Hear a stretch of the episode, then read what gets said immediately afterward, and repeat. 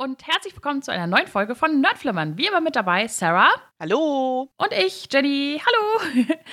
So, letztes Mal, worüber haben wir letztes Mal nochmal geredet? Umzüge? Umzüge, ja, genau. Umzüge und Wohnen, ja, das war's, genau. Und da haben wir ja angekündigt, wir werden jetzt zu diesem Mal die Maze Runner-Reihe gucken und dann da ein bisschen drüber reden. Das haben wir jetzt dementsprechend noch vor. Und allgemein werden wir erstmal ein bisschen was zu den Filmen sagen, also so Eckdaten und sowas. Dann so ein bisschen, wie haben sie uns gefallen? Da haben wir auch ein paar Fragen von der lieben Mel, so ein bisschen als An Anhaltspunkte, sag ich mal. Danke dafür. Genau. Und ja, ich werde halt auch noch ein bisschen darüber reden, habe mich noch ein bisschen damit beschäftigt, was so, ich sag mal, die großen Unterschiede zu den Büchern sind. Und äh, ja, persönliches Ranking, wie fanden wir die Filme, was hat uns gefallen, was nicht so und so weiter und so fort.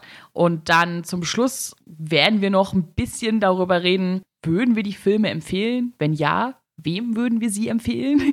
so. Und ja, analysieren so ein bisschen die ganze Reihe, sag ich mal. Und zum Schluss hört ihr natürlich noch, worum es das nächste Mal geht. Genau. Und wir steigen einfach mal gleich rein. Ich habe mir gedacht, wir beschreiben einfach mal kurz in eigenen Worten, worum es bei den Filmen überhaupt geht. Weil ich dachte mir so, es ist eigentlich irgendwie blöd. Also ich würde gerne am Anfang vielleicht ein paar Worte spoilerfrei verlieren. Einfach für die Leute, die jetzt die Trilogie vielleicht noch schauen wollen und noch nicht alles wissen wollen. Vielleicht einmal kurz ein bisschen zusammenfassen, worum es geht, ohne zu spoilern, was schon schwierig ist. Ja. also ich würde mal anfangen und sagen, also die Filmreihe beginnt quasi damit, dass unser Protagonist Thomas wird auf die Lichtung geschickt. Das ist quasi ja ein Ort, wo ganz viele andere äh, Jungs auch noch sind und drumherum ist ein Labyrinth und er wird da quasi rausgeschmissen, kann sich an nichts erinnern, kann sich auch erst später an seinen Namen erinnern und auch die anderen haben keine Erinnerungen und versuchen halt aus diesem Labyrinth zu fliegen quasi. Also so geht's eigentlich los. Das ist so Main Topic, sag ich mal. Gut zu wissen ist, glaube ich, auch noch, das Ganze spielt in so einer postapokalyptischen Dystopie, sodass halt so ein bisschen, ja, die Welt bisschen zerstört ist, so in dem Sinne. Und ja, halt auch viel Sci-Fi-Einfluss. Also, ja, dass ihr da in dem Sinne auch schon so eine Richtung habt, worin die, also in welche Richtung die Filme ungefähr gehen. Genau, genau die, die Figuren sind eigentlich alle mehr oder weniger Teenager, um die es da ja. geht. Und die müssen halt so ein bisschen rausfinden, was ist mit ihnen überhaupt los, wie sind sie da hingekommen, warum sind sie da und was ist eigentlich gerade aus draußen in der Welt los sozusagen. Also wir erleben im Prinzip mit den Figuren zusammen, was gerade da so los ist. Ja, und genau, die Filme, also es gibt drei Filme. Die Auserwählten im Labyrinth, die Auserwählten in der Brandwüste und die Auserwählten in der Todeszone. Vielen Dank für diese wunderbaren deutschen Titel. Übrigens fand ich es sehr lustig, dass der erste Teil auf Englisch einfach nur The Maze Runner heißt und auf Deutsch dann halt ja. Maze Runner, die Auserwählten im Labyrinth. das fand ja, ich schon super. Die Deutschen und ihre Untertitel, ne? Oh, ich liebe, liebe, es. Auf jeden Fall. Und eigentlich äh, fand ich es noch ganz interessant. Also der erste Teil kam 2014, der zweite 2015 und der dritte kam dann aber erst 2018. Sollte aber eigentlich schon viel früher kommen. Das Problem war nur, dass der äh, Hauptdarsteller sich leider bei den Dreharbeiten 2016 verletzt hat. Der wurde von einem Auto erfasst. Also, so wie ich gelesen habe, bei den Dreharbeiten. Ich weiß zwar nicht so genau, wie das passieren konnte, aber auf jeden Fall ja, hat er da einige Verletzungen sich zugezogen, musste sich erstmal erholen, weswegen sich quasi die Dreharbeiten dann so verzögert haben, dass der letzte Teil dann halt erst 2018 rauskam. Mhm. Genau, und ja, also viele der Darsteller kennt man halt auch aus, aus anderen Produktionen. Also da haben wir zum Beispiel Aiden Gillen, kennt man aus Game of Thrones als Peter Belisch und dann Natalie Emanuel spielt wie Sunday. Auch der Kleine hier, wie heißt er denn? Thomas Brody Sangster. Ja, genau. Was für ein Name, Alter. Äh, genau. Der Jojen Reed spielt. Falls sich jemand denkt, wer? Wer? das ist, Bran wird ja in Game of Thrones begleitet zwischendurch von der bei Geschwistern, der eine kann irgendwie auch genau. irgendwie in die Zukunft oder in die Vergangenheit gucken und so, ja. und der eine ist das. Genau, so genau, ist es. also es sind einige Leute Game, aus Game of Thrones dabei, fand ich ganz witzig. Ja. Dann fand ich es auch noch ganz cool, dass äh, ab dem zweiten Teil ist auch Rosa Salazar dabei, die halt in Alita die Hauptrolle spielt. Und ich saß die ganze Zeit in dem Film da und dachte mir, irgendwie kommt mir ihr Gesicht bekannt vor, aber ich kann es nicht einordnen. Dann habe ich sie gegoogelt und dann so, ja, macht auch Sinn, weil sie haben in Alita ja ihr Gesicht total verändert. also kein Wunder, dass ich sie nicht gleich erkannt habe. Fand ich aber auch ganz cool. Aber man kennt ganz viele von den Leuten, die da mitspielen. Also hier dieser eine Typ, ich jetzt schon wieder seinen Namen vergessen, ich habe mir den extra aufgeschrieben. Moment. Dieser eine Typ, der am Anfang so böse ist und so. Ja, also der, der Gally genau, spielt. Ja, genau. Genau, William Jack Poulter, den kenne ich halt maßgeblich aus dem interaktiven Netflix-Film Bandersnatch.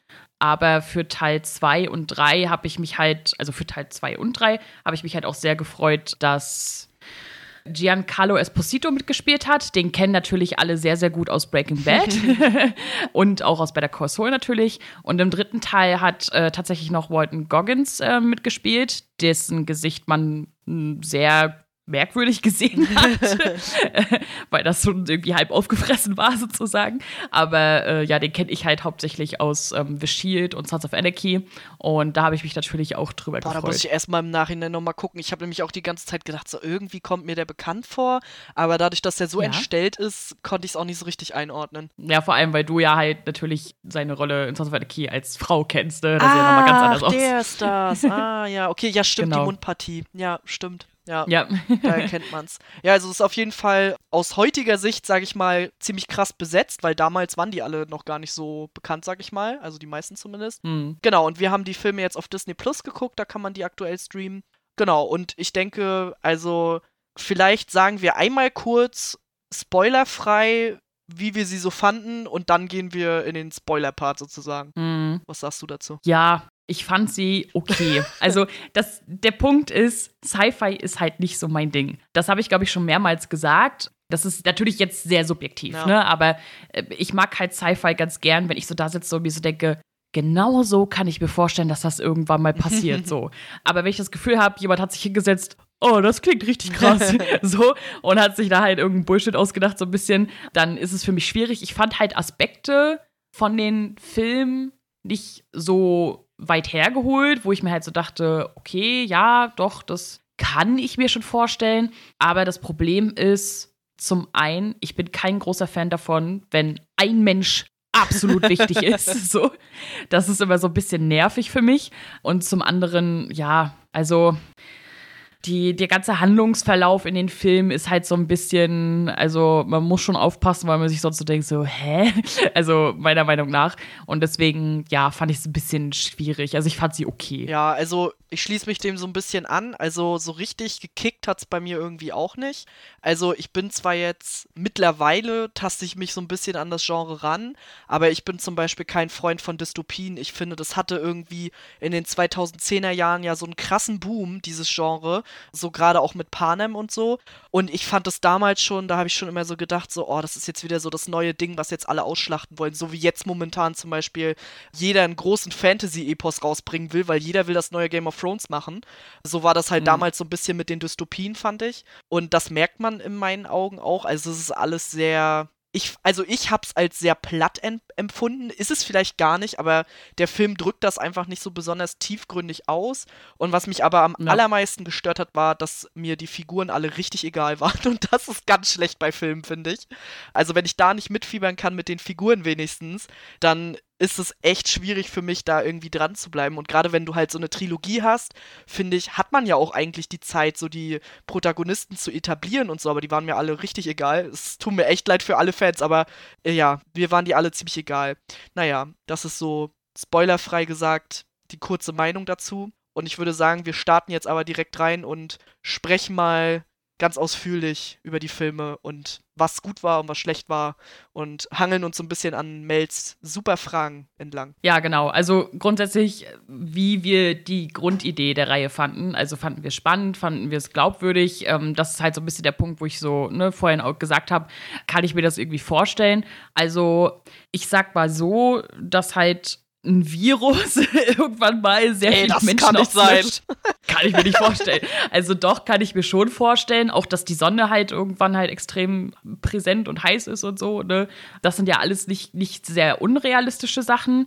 Aber das Ganze dann halt gepaart in den Film halt mit irgendwelchen Maschinenmonstern und Zombies und keine Ahnung was. Also es war ein bisschen too much meiner Meinung nach, dass die halt extrem viel das kann schiefgehen. Das haben wir schon mal in Filmen und Serien verwendet. Alles in einen Film reingepackt haben. Plus böse Organisation, plus keine Ahnung was. Also, das war sehr viel, fand ich. Ja ja, finde ich Ahnung. auch. Also ich finde auch, sie haben irgendwie versucht, so sehr viel da reinzupacken, gerade auch so mit diesen Zombie ähnlichen Menschen, ja. die dann halt mit diesem Virus angesteckt sind und dann verwandeln die sich nach und nach. Und ich finde es auch irgendwie ein bisschen seltsam, dass sie halt auch wirklich von verwandeln sprechen.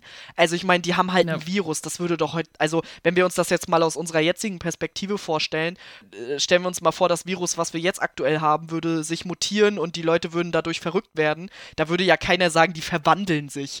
Also keine Ahnung, mhm. weiß ich auch nicht, fand ich ein bisschen seltsam.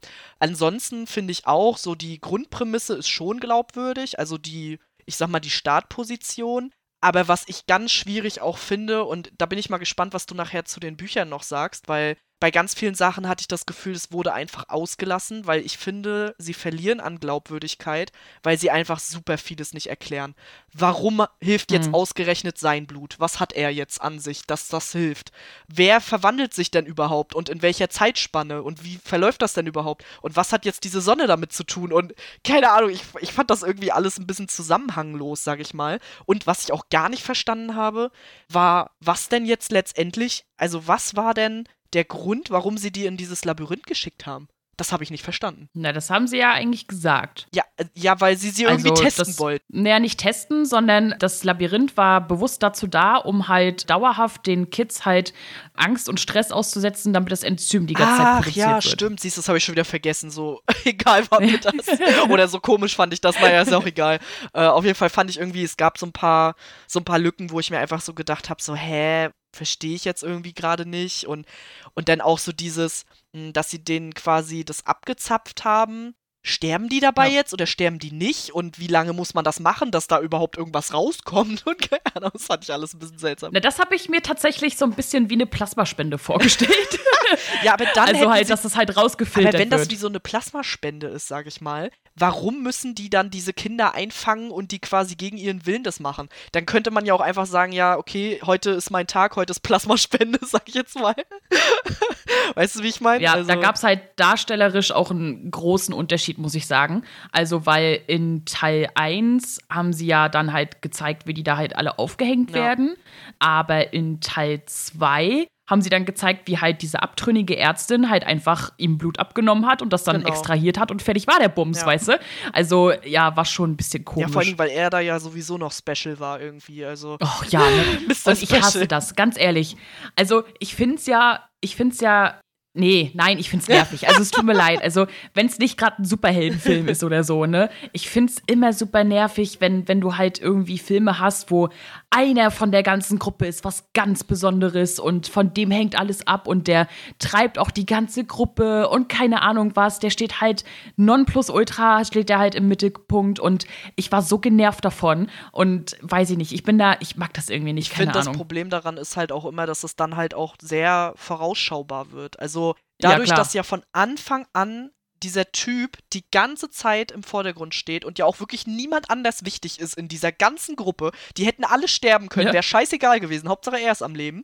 Und das macht das Ganze so ein bisschen lame halt einfach, ne? Also es wäre irgendwie ja. dann besser. Und für mich zum Beispiel wäre es sogar besser, wenn sie das wenigstens dann ausreichend erklären, warum denn gerade er. Also wenn er jetzt wirklich ja. irgendwas Special-mäßiges, keine Ahnung. Und wenn es nur gewesen wäre, ja, er hat irgendeinen seltenen Gendefekt und deswegen geht das oder so, was weiß ich. Aber dass es halt so gar nicht erklärt wird, macht es halt auch noch bescheuerter, dass halt er der eine Retter ist so. Und, und, und wenn ich mhm. dann auch immer dran denke, so, okay, er ist jetzt hier der, der Heilige so ungefähr und dann stelle ich mir immer sein Gesicht vor, wie er die ganze Zeit guckt, weil er guckt ja die ganze Zeit gleich, in allen drei Filmen hat er den gleichen Gesichtsausdruck. und dann stelle ich mir so vor, so, hallo. Ja, keine Ahnung. Also weiß ich nicht, funktioniert für mich irgendwie auch nicht so gut. ja. Wären die Romane auf Grundlage dessen, dass wir jetzt halt praktisch die Filme gesehen haben, für uns interessant? Gar kein Fall. Also ich lese sowas auch überhaupt gar nicht. Also nee. als Filme finde ich es manchmal noch ganz cool, als Serien auch.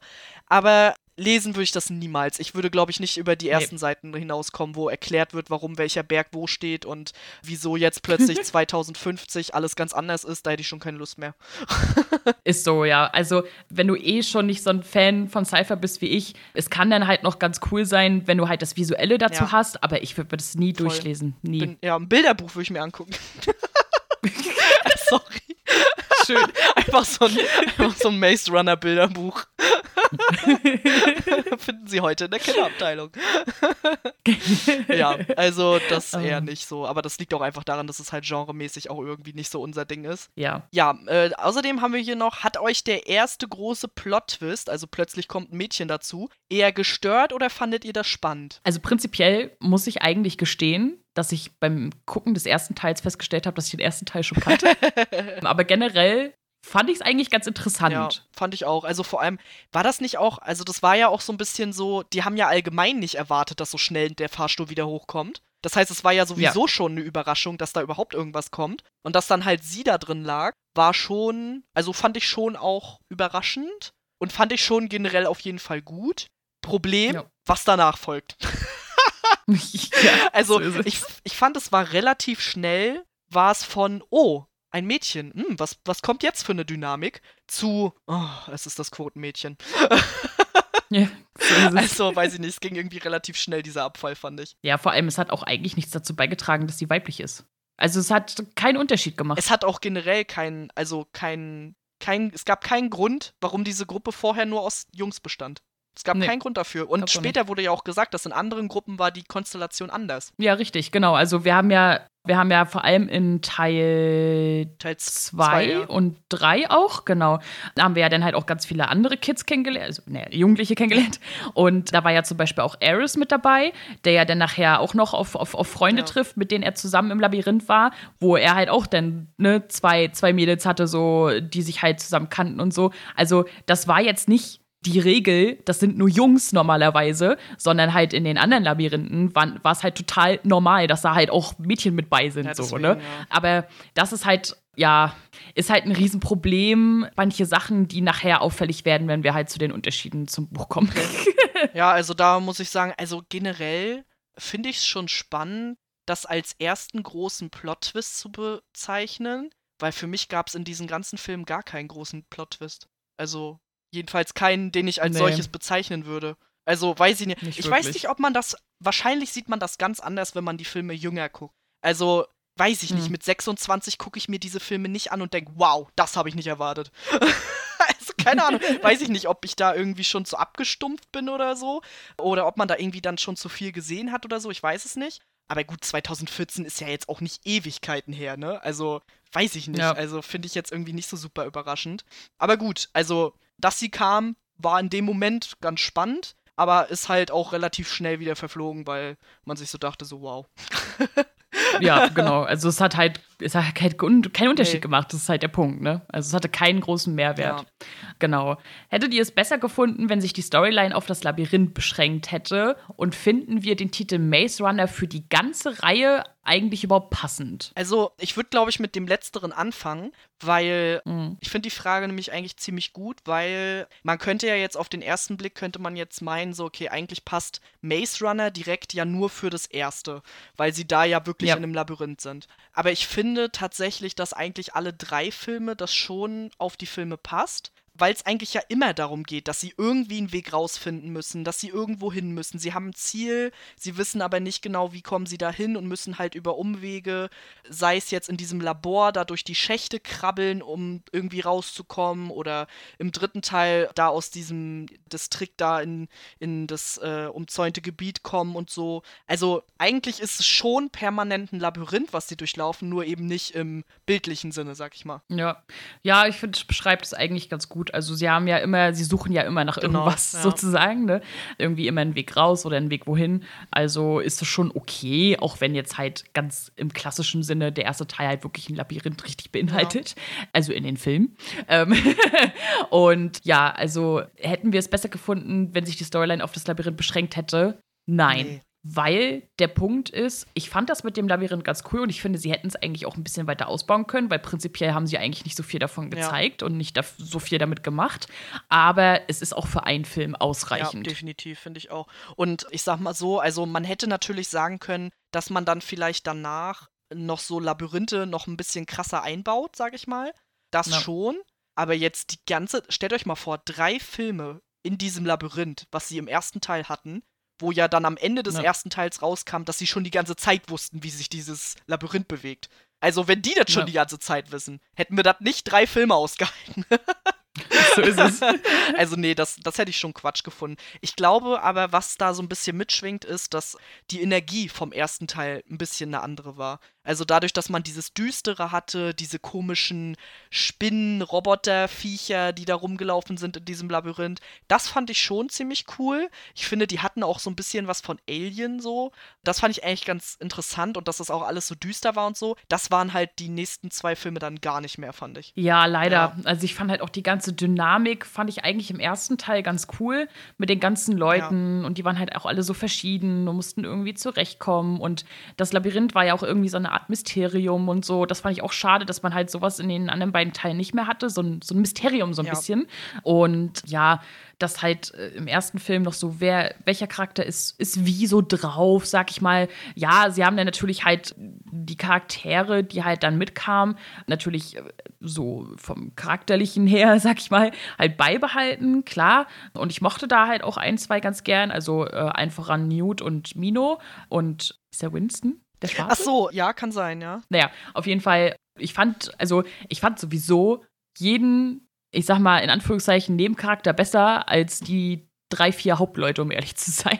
aber ja, naja, aber ja, also trotzdem so viele Filme halt mit dem Labyrinth, auch wenn danach es abgeschwächt war, aber das liegt eher an den Filmen danach und an ja. den Sachen, die halt dann nicht so gut gemacht worden sind. Aber dass es jetzt halt äh, dreimal das gleiche Setting gewesen wäre oder so, das hätte es nicht besser nee. gemacht. Genau, dann, ob wir mit dem Ende zufrieden waren, beziehungsweise ob es Sinn gemacht hat. Also ich glaube, ich muss zuerst sagen, es tut mir leid, aber als Theresa da runterfällt und stirbt, habe ich gelacht.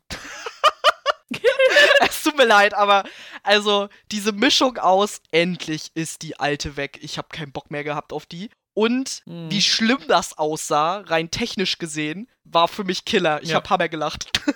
ja, also bei mir war auch, also ich habe nicht gelacht, aber ich dachte mir auch so, ja. also weiß Ciao. ich nicht, das war irgendwie. also das Ding ist, ist halt für mich schwierig zu beurteilen, weil ich weiß, wie das Ende in den Büchern ist. Und es ist halt also ist es in den Büchern halt sehr viel anders. Wie gesagt, ich möchte aber kurz betonen, ich habe sie nicht gelesen, aber ich habe mich darüber informiert für die Folge hier. Und deswegen ist es für mich jetzt schwierig, objektiv zu sein. Ich muss sagen, es hat halt natürlich nicht so viel Sinn ergeben, weil zum einen, wie wir schon gesagt haben, du weißt gar nicht, warum ist der Typ jetzt so besonders? Ja. Warum heilt er jetzt den, den, Scheiß und keine Ahnung was? Sie haben es ja halt auch irgendwie offen gelassen. Er hat das, das, das Fläschchen damit auf die Insel genommen. Ja, und ja. jetzt so, ne? Und ja, können die jetzt überhaupt noch irgendwas damit anfangen, jetzt wo die ganze Organisation da abgefackelt ist und keine Ahnung was? Weil auf der Insel sah es jetzt nicht so aus, als wenn die da krass technisch versiert ja. wären, um das in Massenproduktion zu schicken. So, also ja, war schon so ein bisschen, ja, es hat nicht wirklich Sinn gemacht, weil es halt teilweise nicht wirklich erklärt wurde. Und deswegen war ich halt auch nicht so wirklich zufrieden. Also ich, das ist halt so schwierig. Ich glaube, bei mir war der Weg dahin einfach schon, die haben mich schon unterwegs verloren irgendwie. Und ja. ich war am Ende nur noch so, aha, jetzt sind die da alle und stoßen da irgendwie an und ritzen da noch die Namen in den Stein und keine Ahnung. Ich fand das alles so, weiß ich nicht. Das war schon ein bisschen so erzwungenes Happy End damit am Ende so alle aus dem Film rausgehen. Ach, wie positiv so. Aber ich weiß nicht. Also, ich verstehe auf jeden Fall, wenn man damit unzufrieden ist, in dem Sinne, dass es halt wirklich, also, dass ja im Grunde nichts aufgeklärt wird am Ende. Und dass halt auch einfach, ja, also, was ist das für ein Ende? Weil eigentlich sind die ja verloren. Also, wie du gerade schon gesagt hast, wie wollen die das Problem lösen. So, das Problem ist ja nicht dadurch gelöst, dass die da auf eine Insel abhauen. Also keine Ahnung, weiß ich nicht, verstehe ich irgendwie nicht so ganz. Ja. Und vielleicht ist es aber auch so ein, vielleicht ist es ja so ein pseudo intelligentes Ende, so like, ja, ihr seht, die sind alle voll happy, es ist voll das Happy End, aber ist das wirklich so happy? also keine ja, Ahnung. Ja, ich fand es halt auch ein bisschen dumm, nur weil Theresa dann halt nachher da aus seinem Blut das Heilmittel gemacht hat, dass ihr dann anscheinend komplett vergeben wurde, obwohl sie halt alle verraten hat und lauter Leute ja. gestorben sind. So, weißt du? Und ich so, jo, alles klar. Sehr seltsam. Also, weiß Sehr ich nicht. seltsam. Also fand ich auch. Und keine Ahnung. Also, und sie ist ja auch im Grunde trotzdem die ganze Zeit halt auf der Seite von Wicked gewesen und hat ja. denen ja die ganze Zeit recht gegeben, obwohl ja sogar die Anführerin dieser ganzen Organisation irgendwann sich so gesagt hat, so, hey, das hätte ich echt nicht machen sollen. Hauptsache Theresa ist so, yo, kein Problem, war alles cool. ja, gut, ich sag mal so, also Theresa hat ja schon im dritten Teil deutlich gemacht, dass sie halt volle Kanne auf Wickets Seite ist. Aber sie hat ja auch gesagt, von wegen, wir müssen das hinkriegen, weil sich sonst die Opfer nicht gelohnt ja. hätten, sozusagen. Ne? Also sie wollte es halt unbedingt durchdrücken, um halt alles zu ja, rechtfertigen. Genau, so, ne? Und das heißt ja schon, dass sie halt auch im Hinterkopf hat, na, war vielleicht alles nicht so geil, was hier passiert ist, so, ne? Aber weiß ich nicht, das dann halt wirklich so zum Schluss so, also wie du schon gesagt hast, so ein erzwungenes Happy End. Ah, wir haben jetzt ein Heilmittel, ah, wir vergeben allen und ah, wir sind jetzt alle glücklich. Ja. Und ich denke mir so, cool. Makes no sense. Ja, ist schon so. Also verstehe ich schon auf jeden Fall, wenn man da, wenn man da voll drin war, so in diesem ganzen Ding. Ich habe auch die ganze Zeit versucht, mir vorzustellen, wie es wäre, wenn ich jetzt auch vielleicht jünger wäre und wenn ich so voll drin wäre in diesem ganzen Teenie-Dystopie, weiß ich nicht, Zeug wie ich das dann, also ob ich dann da so mitfiebern könnte und so. Aber ich, also ich kann mir das halt wirklich gar nicht vorstellen, weil die Charaktere mir so egal waren. Also ich finde halt wirklich bei so, bei so Teenie-Filmen ist es das Nonplusultra, dass ich zumindest ein paar Charaktere habe, wo ich sage, die finde ich cool und ich will, dass die das schaffen hier. Und das hatte ich nicht so richtig. Mhm. Also, weiß ich nicht, ist vielleicht eine ganz gute Überleitung zum nächsten Punkt, wie wir die Charakterentwicklung bzw. Plot-Twists so um die Charaktere gut fanden. Und für mich ist es halt so, ja, also Plot-Twist mit Theresa, dass sie dann halt äh, sagt so, hey, ich habe euch verraten übrigens, yay, jetzt kommen die alle hier und holen euch ab war für mich so, ja, sorry, habe ich mir schon gedacht. Ja, mega obvious. Also es war halt super obvious. Ich, ich weiß auch nicht, also ich kann mir schon vorstellen, dass Leute davon überrascht waren, einfach weil ich ja auch ganz oft ein Brett vom Kopf habe und sowas nicht checke. Dieses Mal war es aber halt anders. Dann halt auch mit Gally, dass er dann halt wiederkommt, äh, obwohl die ihm ja da diese Lanze reingerammt haben. War für mich halt auch so, wir haben alle bei Game of Thrones gelernt, wenn wir den Tod von jemandem nicht sehen, ist der nicht tot. Ja.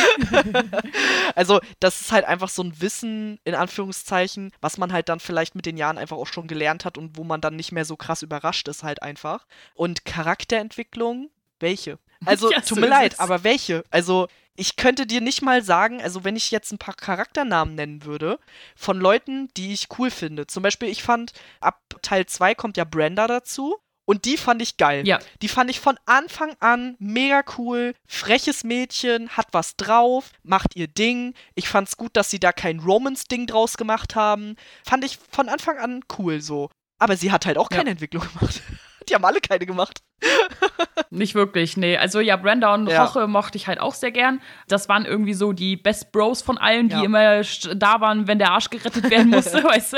So. Aber ich mochte halt auch ne, die, die anderen Jugendlichen, also halt, ne, wie gesagt, äh, Newt und äh, Mino und Winston, halt die drei vor allem, weil das sind ja auch die drei, die übrig bleiben, so, ne, die mochte ich halt auch, aber ausgerechnet halt die Hauptleute. Die mochte ich halt nicht. Also Theresa, äh, Gally, der halt auch vor allem im ersten Teil sehr her herausstach, Thomas, dann halt nachher hier, ne, die ähm, Anführerin da, dann halt auch hier Kleinfinger. So, die haben halt alle, die haben halt alle genervt irgendwie, ne? Also weiß ich nicht. Also ich fand das alles komisch. Jensen fand ich auch irgendwie, also ich fand da, die, sie haben ihn ein bisschen, wie sagt man, so ans Feuer verfüttert irgendwie. Also sie nehmen dann halt einen Schauspieler, der halt wirklich, also der hat ja schon was drauf so. Und dann packen die ihn ja. halt trotzdem einfach in so eine Bösewichtrolle, die halt einfach nur Bösewicht ist. Nichts anderes. Einfach nur ja. der Böse. So. Und da hätte man doch viel mehr draus machen können. Also, ich verstehe halt nicht, wieso. Also, er hat ja auch relativ viel Screentime eigentlich so, ne? Also dafür, dass er eigentlich nur der Böse ja. ist, so.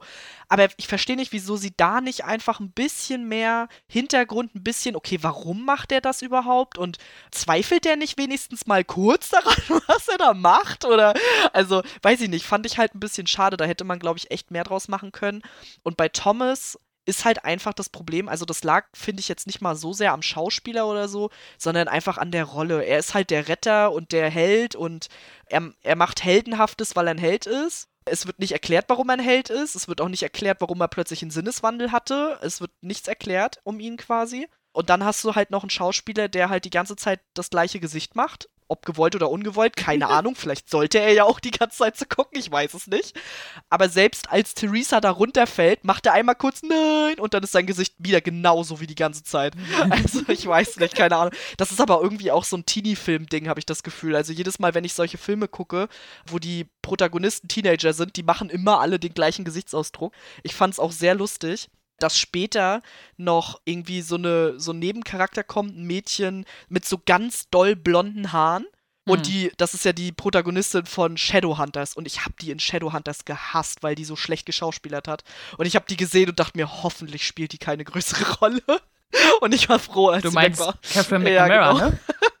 Mhm. Ja, aber da war ich dann ganz froh, dass sie dann doch relativ schnell keine große Rolle gespielt hat. ja, also es war halt schon ein bisschen nervig, dass Thomas halt so special war, weil es halt einfach nicht erklärt wurde. Weißt du, die sind da drei Jahre auf dieser Scheißlichtung. Er ist der erste Typ, der sich so denkt, hm, wir müssen hier mal rauskommen. ja, so. so. ne? So, und es gibt mehrere Leute, die halt die Immunität in sich haben, aber er, er, er, sein Blut heilt natürlich den ganzen ja. Scheiß so, ne? Ist halt, ja, ist halt ein bisschen schwierig manchmal, aber naja. Also, wie gesagt, es gibt keine Charakterentwicklung und die Plot-Twists waren eigentlich alle vorhersehbar, deswegen gibt es dazu nicht so viel zu sagen ja, eigentlich. Ist leider so. Genau, dann, ob wir die Reihe als erfolgreich bezeichnen würden und wenn nicht, warum, beziehungsweise was fehlte uns, was die Reihe halt dann besser gemacht hätte. Das ist sehr schwierig. Ich finde, die Frage ist, was meint man mit erfolgreich? Finanziell erfolgreich, erfolgreiche Buchumsetzung, erfolgreich im Sinne, haben sie uns überzeugt? Also kommt halt ein bisschen drauf an. Also ich habe vorher ein bisschen recherchiert, so was die Filme so eingespielt haben und so. Da waren die ja relativ erfolgreich. Mhm. Der zweite Film ist, glaube ich, ein bisschen abgefallen. Dafür ist der dritte dann wieder gut in die Höhe geschossen, auf jeden Fall. Wahrscheinlich, weil es halt das Ende war. So, also finanziell wahrscheinlich schon erfolgreich. Bei mir persönlich jetzt nicht erfolgreich. Und ob das Buch oder die Bücher erfolgreich umgesetzt wurden, kann ich halt nicht beurteilen. Ja, also tatsächlich, äh, wenn man sich halt so ein bisschen die Rezension halt so anschaut, dann sind die eigentlich nicht so gut.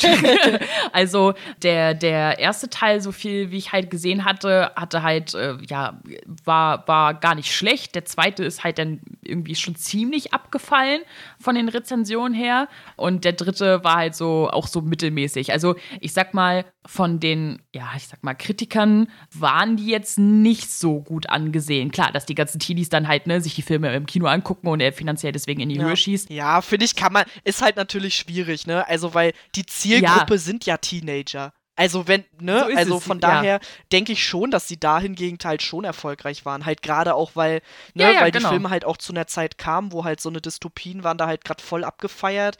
Panem lief da ja halt auch noch. Und das war ja auch komplett durch die Decke und von daher denke ich schon, dass es das erfolgreich war. Für mich persönlich ich weiß gar nicht, was es für mich besser gemacht hätte. Ich glaube einfach, wenn sie ein bisschen näher an den Figuren gewesen wären und einfach ein bisschen, hm. wie sage ich, bisschen realistischer an die Figuren rangegangen wären. Wie würden diese Figuren in dieser Welt handeln und warum handeln sie so, wie sie handeln? Weil das kam halt irgendwie nicht so richtig rüber. Ja, also was ich sagen wollte ist, also klar, dass sie finanziell erfolgreich waren, weil es halt voll die Zielgruppe getroffen ja. hat, so, ne? Also wenn du halt Teenie bist, dann, ne, und jetzt nicht Sci-Fi hast, dann bist du halt äh, da sicherlich richtig Hype drauf. Aber ich sag mal, auch wiederum nicht verwunderlich, dass es halt bei professionellen Kritikern sozusagen nicht so ja. gut ankam. Weil die dann, sagen wir mal, ein Mindestalter von uns haben und wir sehen ja, wie wir da gerade drauf ja, reagieren. Ja. So, ne? Das ist halt das, was ich damit ausdrücken wollte. Also, dass halt diese, diese Spanne zwischen finanziell schon erfolgreich, weil es die Jugendlichen die Kinos gefüllt haben, zu aber eigentlich gar nicht so gute Kritiken, halt schon logisch ist auf jeden Fall. Und ja, ich finde, es hätte einfach ein bisschen mehr erklärt werden sollen. Also, vieles war halt einfach als gegeben da, so, ne? Und hat aber so viel ausgemacht. Also schon allein, wie, wie, gesagt, alles um Thomas herum, hat halt eigentlich alle drei Filme beeinflusst und du hast eigentlich keine Erklärung dafür, warum er halt jetzt so special ist. Genauso wie halt, wie, wie es halt überhaupt zu die ganzen Postapokalypsen-Scheiß kam, so ein bisschen. Das hat mir auch so ganz leicht gefehlt, so. Und ja, also die Charaktere, ich meine, ja, die sollten eigentlich kein großen Hintergrund haben, weil sie ändern sich ja nicht. Sie sind ja nur für dieses ja. Experiment und keine Ahnung was da. Aber ich finde, ja, es ist schwierig, da große Charaktere aufzubauen. Das sehe ich schon ein.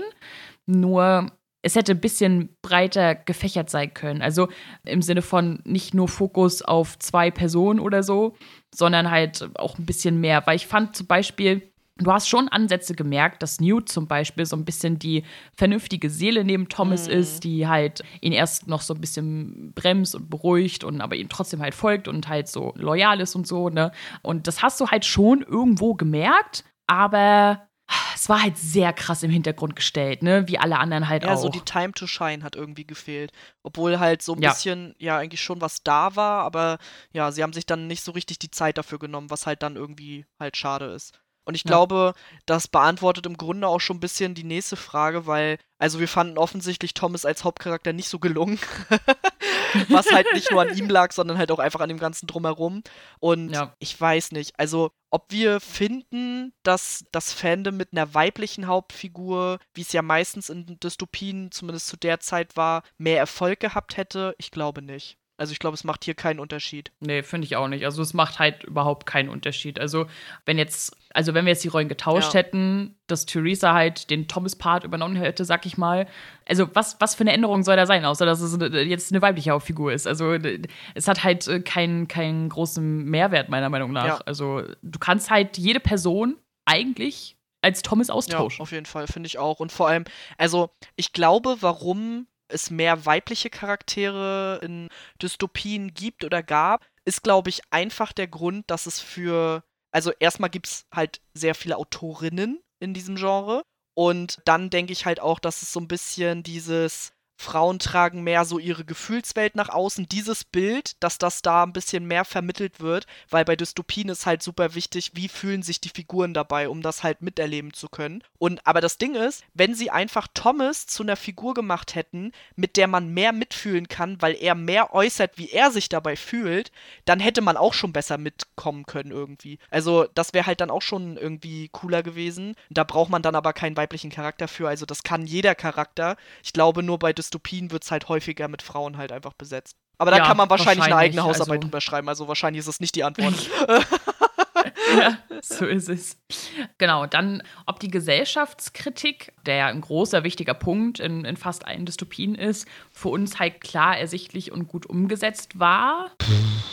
Weiß ich nicht. Also, ich glaube, das haben einfach andere Dystopien schon besser gemacht. Also, weil ja. dieser Hauptpunkt mit, ja, die Sonne wird immer heißer und äh, Klimawandel und irgendwelche Viren, die sich halt verbreiten und so, ja, okay, aber befassen sich die Filme da jetzt wirklich mit? Nee, eigentlich nicht. Naja, also ich denke mal, die Gesellschaftskritik ist halt eher, dass halt äh, Experimente an, an, an Menschen halt auch gemacht werden. Ich glaube, das spielt da auch noch mit mal mit rein. Und die halt dafür halt, also zu einem gezwungen werden, so, ne? Also, wo ich mir so denke, okay. Ja, und dann halt vor allem am Ende ist es ja nochmal sehr merklich, dass Jensen ja dann halt so sagt, so ja, wir werden als Firma entscheiden, wer das kriegt und wer nicht, so, mm, ne? Ja.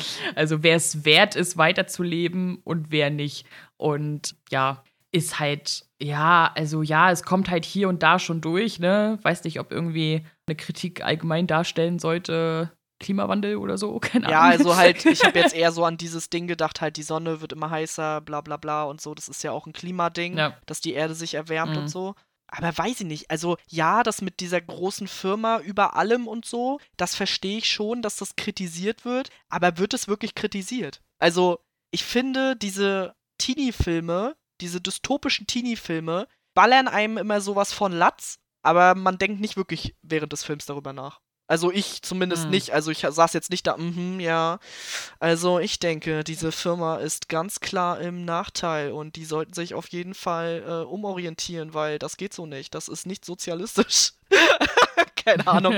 Also ich philosophiere da nicht über die Firma die ganze Zeit. Also es wird ja auch so richtig plump so, das sind die Bösen. Also es ist halt alles so plump, dass es in meinen Augen jetzt nicht ist, dass du dich fragst, ob sie falsch liegen, weißt du? Sondern es wird dir einfach von Latz ja. geknallt, die sind falsch. Ja, ist schon so. Also es ist jetzt halt auch eigentlich nicht so krass tiefgründig. Also es gibt halt schon wirklich bessere Filme, die sich halt gesellschaftskritisch irgendwie auseinandersetzen und dafür braucht es halt auch einfach nicht unbedingt eine Dystopie. Ja. Also weil der Punkt ist, ganz anderes Genre, Idiocracy ist halt ein absoluter Comedy-Film, so. Also so richtig ganz plumper Humor, aber da kommt halt mega krass durch, wie, wie sehr die Menschen halt einfach nach dem, was sie können, was sie gelernt haben, eingeteilt werden, wie dumm und faul die Mensch, Menschheit ist eigentlich. Und das ist halt aber so auf so lustig gemacht. Aber diesen Vollidiotenfilm, den nehme ich halt wirklich 90 Minuten wesentlich mehr Gesellschaftskritik ab, weil es halt einen wirklich ins Gesicht gedrückt wird, was da kritisiert wird. Auf welche Weise auch immer, ist ja erstmal egal, als halt der ganzen Reihe dort jetzt. Also, weil es ist für mich eher einfach ein ganz klassischer Film, Sci-Fi-Film, die sind, das ist jetzt hier unsere Sci-Fi-Welt, die sind die Bösen und wir wollen uns nicht unterjochen ja. lassen. So, also es ist wesentlich plumper dargestellt, als dass du jetzt da voll die krasse Gesellschaftskritik rauslesen Total. kannst. Ja, weiß ich nicht. Also Matrix hat mehr Gesellschaftskritik als das da. Ja. Also es ist halt ja. einfach so. Also das geht tausendmal besser und ähm, so richtig krasse Gesellschaftskritik kam meiner Meinung nach in der Reihe gar nicht ich rüber. Ich glaube, das wollten die Filme auch gar nicht nicht. Also ja. würde ich jetzt nicht sagen, dass das der Anspruch war. Also für mich waren das auch eher Sci-Fi-Action-Filme, so. Für Teenies ja, halt. So, ja, so würde ich das am ehesten noch beschreiben. Also klar, schwingt da eine Kritik dann mit und vielleicht wären das Filme gewesen, über die man in der Schule gerne mal geredet hätte, weil man gerne mal einen Filmtag gemacht hätte. Aber sonst kann man da auf jeden Fall andere Filme besser gucken. So, und jetzt zum Schluss noch eine Frage, ganz classy. Wer waren unsere Lieblingscharaktere? Du hast es ja schon so ein bisschen angeschnitten. Ja, genau. Also halt die, die Mates drumherum, sag ich mal, ne? Also halt so Newt, Mino und, und Winston fand ich halt cool. Und halt natürlich Brenda und Hoche, aber ja, das, das, das war's auch. Also ich fand halt wirklich legit nur Brenda geil. Also keine Ahnung, die hatte ja. auch irgendwie coole Szenen. Ich fand auch zum Beispiel, das ist so, ist so eine Szene gewesen, die mir noch am Ende so hängen geblieben ist im letzten Film, wo sie da diesen Bus fährt und dann werden die da so hochgezogen mit dem Kran und dann runter und wie so eine Achterbahnszene einfach. Das fand ich schon ziemlich cool, vor allen Dingen, weil ich die ganze Zeit dachte, sie sitzt da halt am Steuer die ganze Zeit und versucht diese Kids hinter sich zu beruhigen, während sie selber am Rumbrüllen ist. und ich dachte mir die ganze Zeit so, da sitzt hundertprozentig einer in diesem Bus, der gerade denkt, geil, Achterbahn. also, ja, keine Ahnung, das äh, fand ich irgendwie eine Szene so, die war eigentlich total lapidar so, aber ich fand sie irgendwie cool. Und ich mochte auch so ihren Stylewechsel von Film 2 mit kurzen Haaren zu Film 3 mit ein bisschen längeren Haaren dann und so. Ich finde, die kann auch alles tragen. Ich habe die irgendwie sehr gerne gesehen so. Also, ich weiß nicht, es gibt so, ja. gibt so Schauspieler, finde ich auch, die sieht man dann auch einfach gerne. Und ich fand, also was ich zum Beispiel halt dem Film auf jeden Fall positiv geben würde, ich fand generell alle, außer die Hauptcharaktere, sehr überzeugend, so in ihrer Rolle, wie sie es gemacht haben. Hab denen das schon abgenommen. Und ich fand alle, also ich habe bei vielen gedacht, so, okay, ihr seid noch jung. Euch sieht man bestimmt auf jeden Fall noch häufiger. Ich fand's lustig, Miss Sunday so zu sehen mit so Dreadlocks. das war ja. sehr witzig. Und ja, weiß ich nicht. Also ich fand, das waren schon Filme, wo viele Schauspieler dabei waren, wo ich so dachte, so ja, also bei euch könnte ich mir vorstellen, dass ihr in den nächsten Jahren noch coole Filme macht. So, das fand ich eigentlich ganz cool. Vor allem, wenn man bedenkt, und das finde ich ja so lustig daran, dass der, der Newt spielt, den wir halt auch aus Game of Thrones kennen, halt einfach fünf Jahre älter ist als wir. Ist crazy, oder? Ich hab ist krass. Beim dritten Teil hat, gab's eine Szene, die war relativ am Ende, ich glaube, das war sogar auch schon auf dieser Insel, wo Thomas so frontal gefilmt wird und du siehst aus seinem T-Shirt Brusthaar rauskommen. Und ich war echt ein bisschen, ich weiß nicht, wie ich das sagen soll, aber ich war so ein bisschen kurz so geschockt, weil ich war so, soll der nicht irgendwie 16 sein oder so? Erstmal gegoogelt, ja, okay, er sollte 16 sein. Und dann, aber der Schauspieler ist natürlich älter, der ist von 91, ne? Und da war ich so, ja. das fand ich irgendwie unpassend, aber gut, konnten sie ja in dem Sinne halt auch nichts dafür, weil sie halt diese lange Drehpause halt hatten. Kannst ja den Schauspieler ja. nicht jünger machen, geht ja nun mal nicht. Ich fand aber auch, also der Sprung vom Aussehen von Teil 2 zu Teil 3 war schon ja, merklich. Also sie haben es klar, sie haben es versucht zu verstecken, so. Aber ich finde, du hast halt zwischen zwei und drei halt deutlich gesehen, dass die gealtert ja. sind. Also auch wenn es nur drei Jahre waren oder vier, sag ich mal, wie ja. auch immer, vom Drehen halt bis, bis zum anderen Drehen. Aber ähm, ich finde, da war schon ein ziemlicher Sprung auf jeden Fall. Ja, ist halt leider dann auch eine Zeit so vom Alter her, wo du dich halt auch krass veränderst, so, ne? Wo du dann halt wirklich vom Teenie-Star zum Erwachsenen halt auch wirst. Dementsprechend natürlich mhm. dann auch andere Rollen spielst und da veränderst du dich optisch natürlich auch. Und da, das war einfach nur so eine Szene, wo ich dachte, da wurde mir so richtig bewusst, dass die natürlich eigentlich viel älter sind. So. Fake. Alles fake hier, so ein Scheiß. sind gar nicht Was? 16. Wie nie in irgendeinem Film oder Ja, Serie. genau. Die sind alle mal mindestens Mitte 20. Warum eigentlich? Ach so, weil du mit den Sexszenen drehen darfst, ne? Ja. ja. So ist es. That's the point. That's the point. Naja, dann gehen wir noch ein bisschen ähm, auf die Unterschiede zu den Büchern ein. Es gab viele Unterschiede. Ich habe jetzt aber halt so ein paar grobe Sachen, wo ich so dachte, oh, tatsächlich, ähm, habe ich halt so rausgesucht, die, die ich doch überraschend fand. Dann gehen wir mal zu Buch 1, beziehungsweise dann auch Film 1. Was ich super interessant fand, dass in den Büchern Thomas und Theresa wohl eine telepathische Verbindung zueinander haben. Und ich so, äh, okay. Das ist ja crazy. Also, warum haben die das weggelassen? Also, das würde halt meiner Meinung nach auch viel besser erklären, warum der Typ so krass an, an ihr hängt, obwohl er daneben Brenda Ich hat, glaube, weißt du? sie hatten so. einfach keinen Bock, das zu erklären. Weil sie hatten ja eh schon, sie hatten ja eh schon keinen Bock, irgendwas zu erklären. Dann hätten sie ja noch mehr erklären Ja, müssen. gut. Interessant fand ich auch, dass sie halt Gally in den Film halt noch mal wesentlich schlimmer und nerviger dargestellt haben, als er in den Büchern halt ist. Also halt diese ganze Szene, dass Gally halt im ersten Teil das Kommando dann an sich reißt und Theresa und Thomas halt opfern will, das passiert halt nicht, sondern er zerstreitet sich halt mit der Gruppe, also die Gruppe stellt sich auch nicht hinter ihn, sondern er zerstreitet sich halt mit der ganzen Gruppe und geht dann vermeintlich ins Labyrinth. Und auch am, am Ende wirkt es ja in dem Film so, als wenn er halt Thomas so ein bisschen aus Rachsucht erschießen will. Ja, er wurde gestochen, äh, gebissen oder Ja. was auch immer. Ja, er ist infiziert, aber es wirkt trotzdem eher so rastsüchtig. Und in den Büchern ist es halt wohl so beschrieben, dass er wohl stark manipuliert von, von Ava Page ist, sozusagen. Also, dass sie ihn dazu bringt, sozusagen. Also so ein bisschen, ja, gesteuert. Und es sollen in den Büchern wohl wesentlich mehr Überlebende sein. Wie viele habe ich nicht gesehen, aber hier im, im Film haben wir ja nur fünf. So. Und in den Büchern sollen es wohl wesentlich mehr sein. Genauso wie, ja, kleiner Unterschied, die werden halt nicht mit Hubschrauber abgeholt, so, sondern halt, sondern halt wohl irgendwie mit LKWs von ja, stinknormalen Leuten, also auch nicht von so Soldaten, weil in dem Film sah es ja aus Ja. wie Soldaten.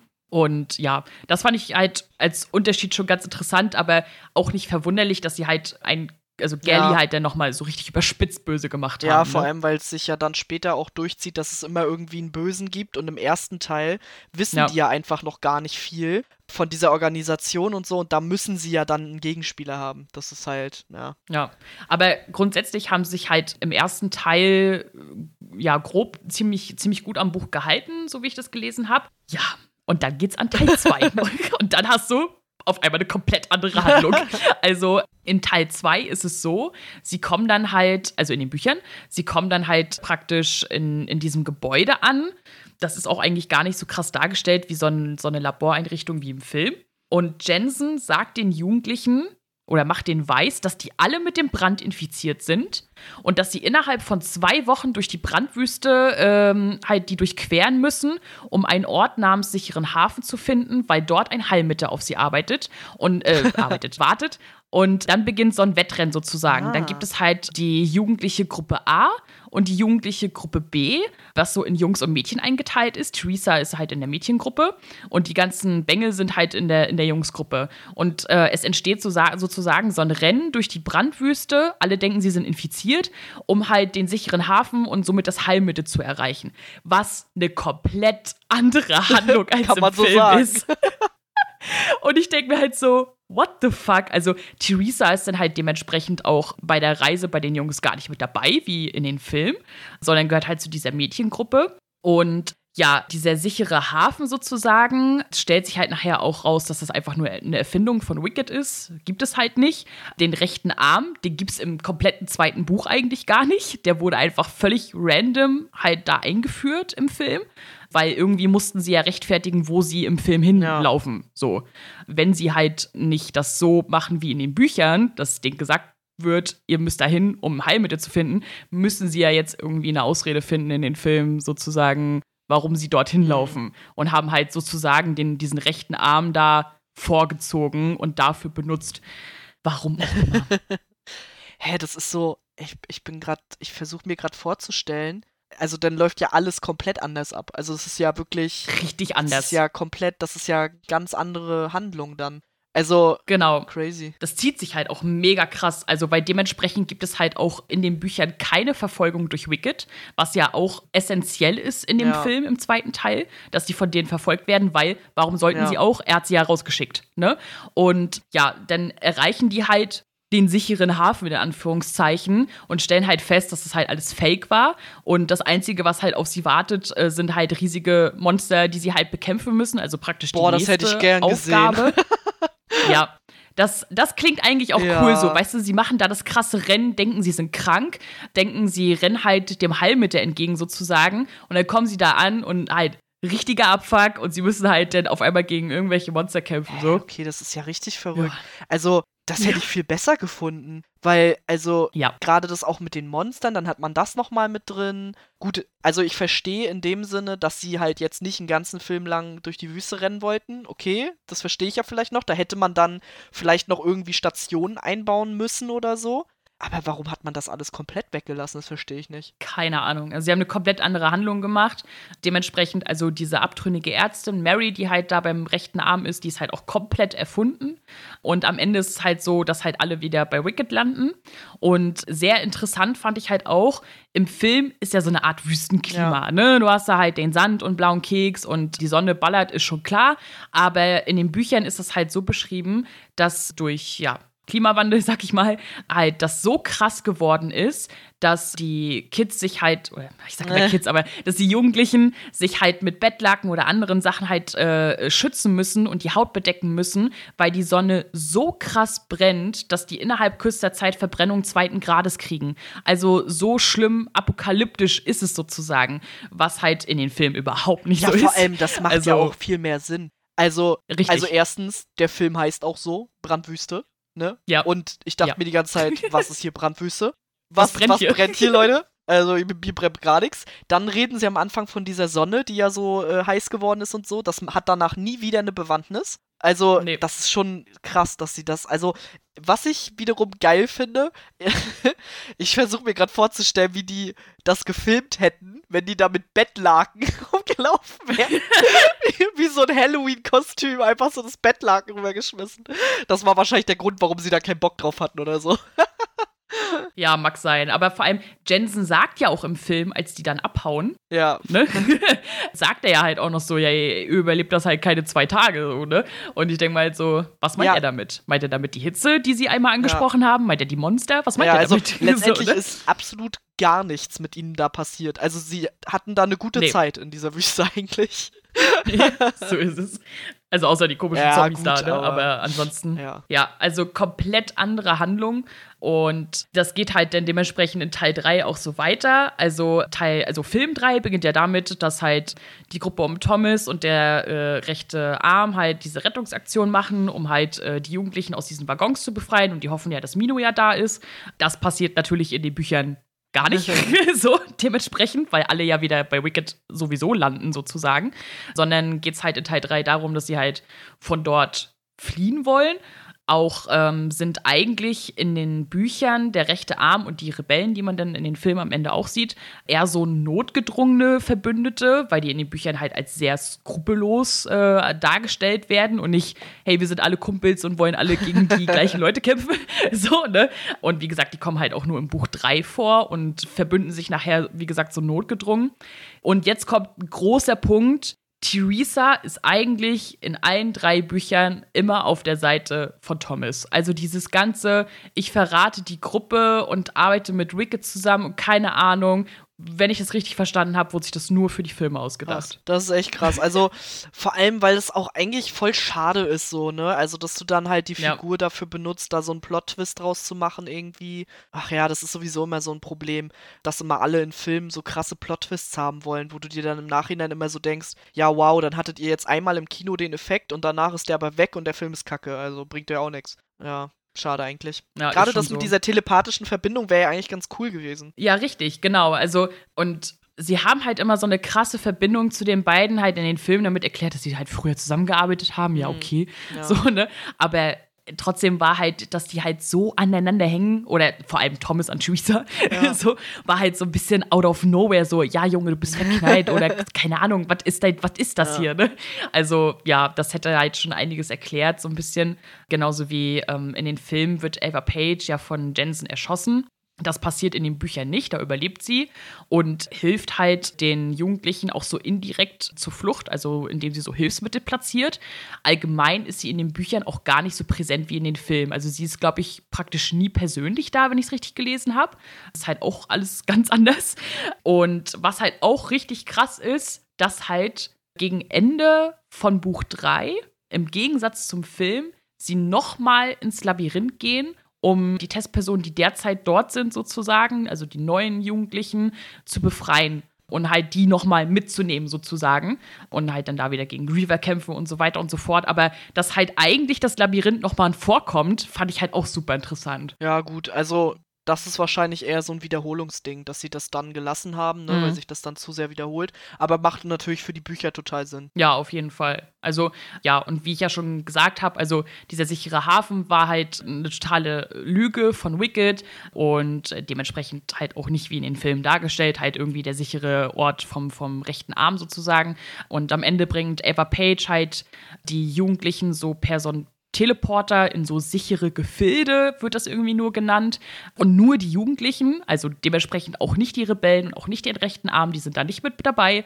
Und das größte oder der größte Unterschied ist, dieses ganze Thomas ist special, er trägt das Heilmittel in sich und so, gibt es alles in den Büchern nicht. Es ist in den Büchern nicht so, dass es am Ende ein Heilmittel gibt, sondern die Jugendlichen werden halt auf diese Insel gebracht und der Plan ist halt so viele Immune darauf zu bringen, um dort das Überleben der menschlichen Rasse zu sichern. Also dass die halt dann dort alle zusammengefärcht werden und dort halt praktisch eine neue Bevölkerung mehr oder weniger starten. Krass. Ja, das ist echt, also, das macht natürlich auch viel mehr Sinn. Also ist ja auch irgendwie, ne? Ja. Also, das ist wesentlich realistischer als alles, was da am Ende in diesem Film passiert ist. also, ich muss sagen, ich finde es halt erschreckend, dass, also Teil 2 komplett anders ist als das ja. Buch. Also eine komplett andere Handlung. Wie kann man die einfach komplett umschreiben? Das finde ich halt richtig krass. Und auch ein komplett anderes Ende, klar, aber macht auch Sinn, dass sie so ein Happy End fürs ja. Kino machen, ne? Aber ich finde, so mit den paar Änderungen sozusagen, die man jetzt halt so ein bisschen den Eindruck hatte von Bücher zu Film, wenn man es dann lesen würde, was wir nicht tun werden, aber wenn man es lesen würde, würde sicherlich viel mehr Sinn ergeben als ja, in den Film. Ja, glaube ich auch. Also vor allem, weil ja auch alles, worüber wir uns vorhin beschwert haben, fällt ja dann eh eh weg. Also dieses so Ganze es. mit Thomas und so fällt weg, das mit Theresa fällt weg. Also von daher, da fällt ja. ja alles weg, was wir quasi kritisiert haben.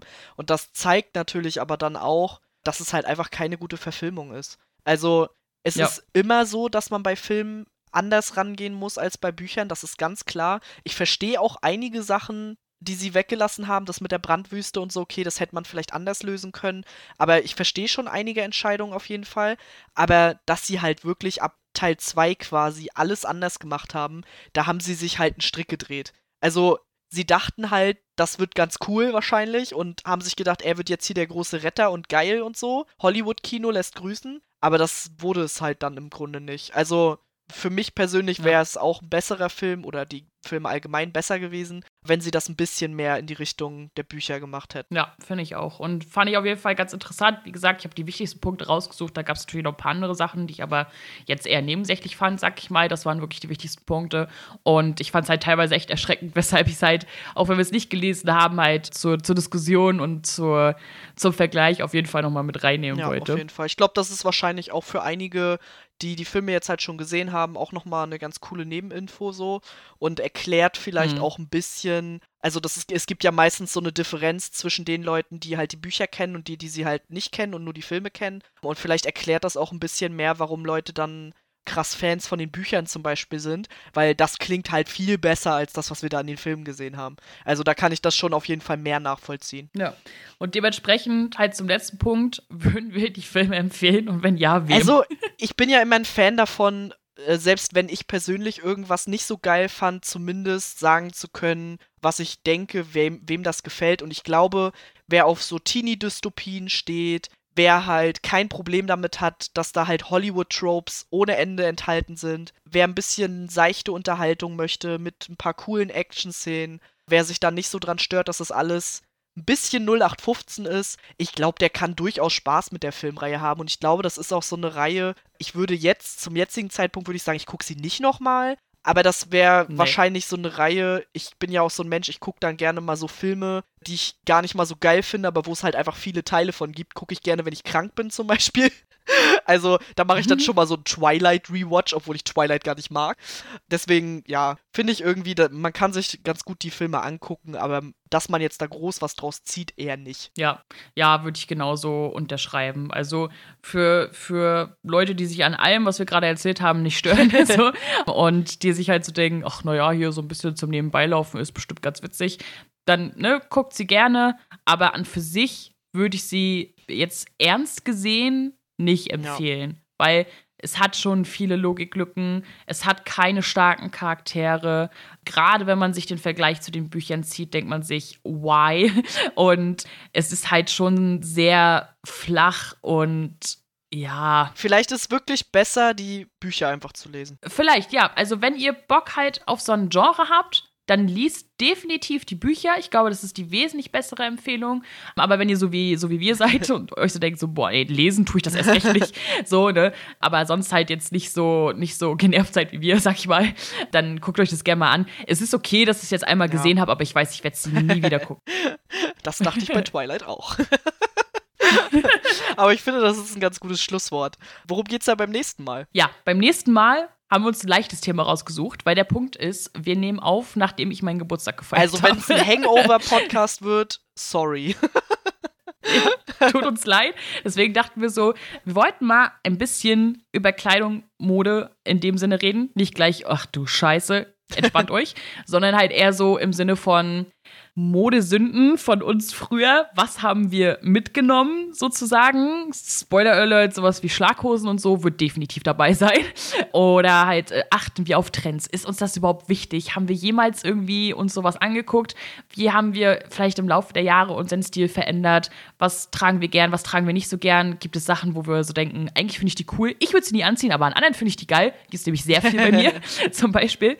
Und äh, so ein bisschen darüber philosophieren, es wird kein ah, oh, wir machen hier voll einen auf Mode-Podcast, sondern halt ne, in der gewohnten Meinung und in der gewohnten Art und Weise, wie ihr das von uns kennt, sozusagen. Und da werden bestimmt ein paar interessante, aber auch äh, peinliche Sachen mit ausgepackt werden, die ich gern zurückhalten würde, aber ich werde es für euch tun.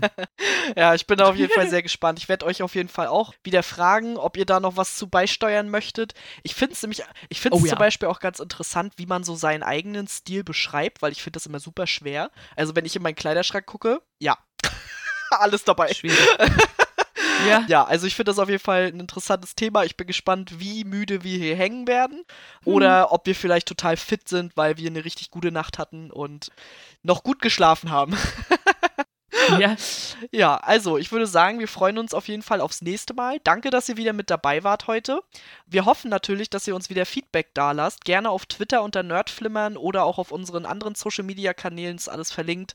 Ja, in diesem Sinne, bis zum nächsten Mal und für heute erstmal Tschüss. Tschüss.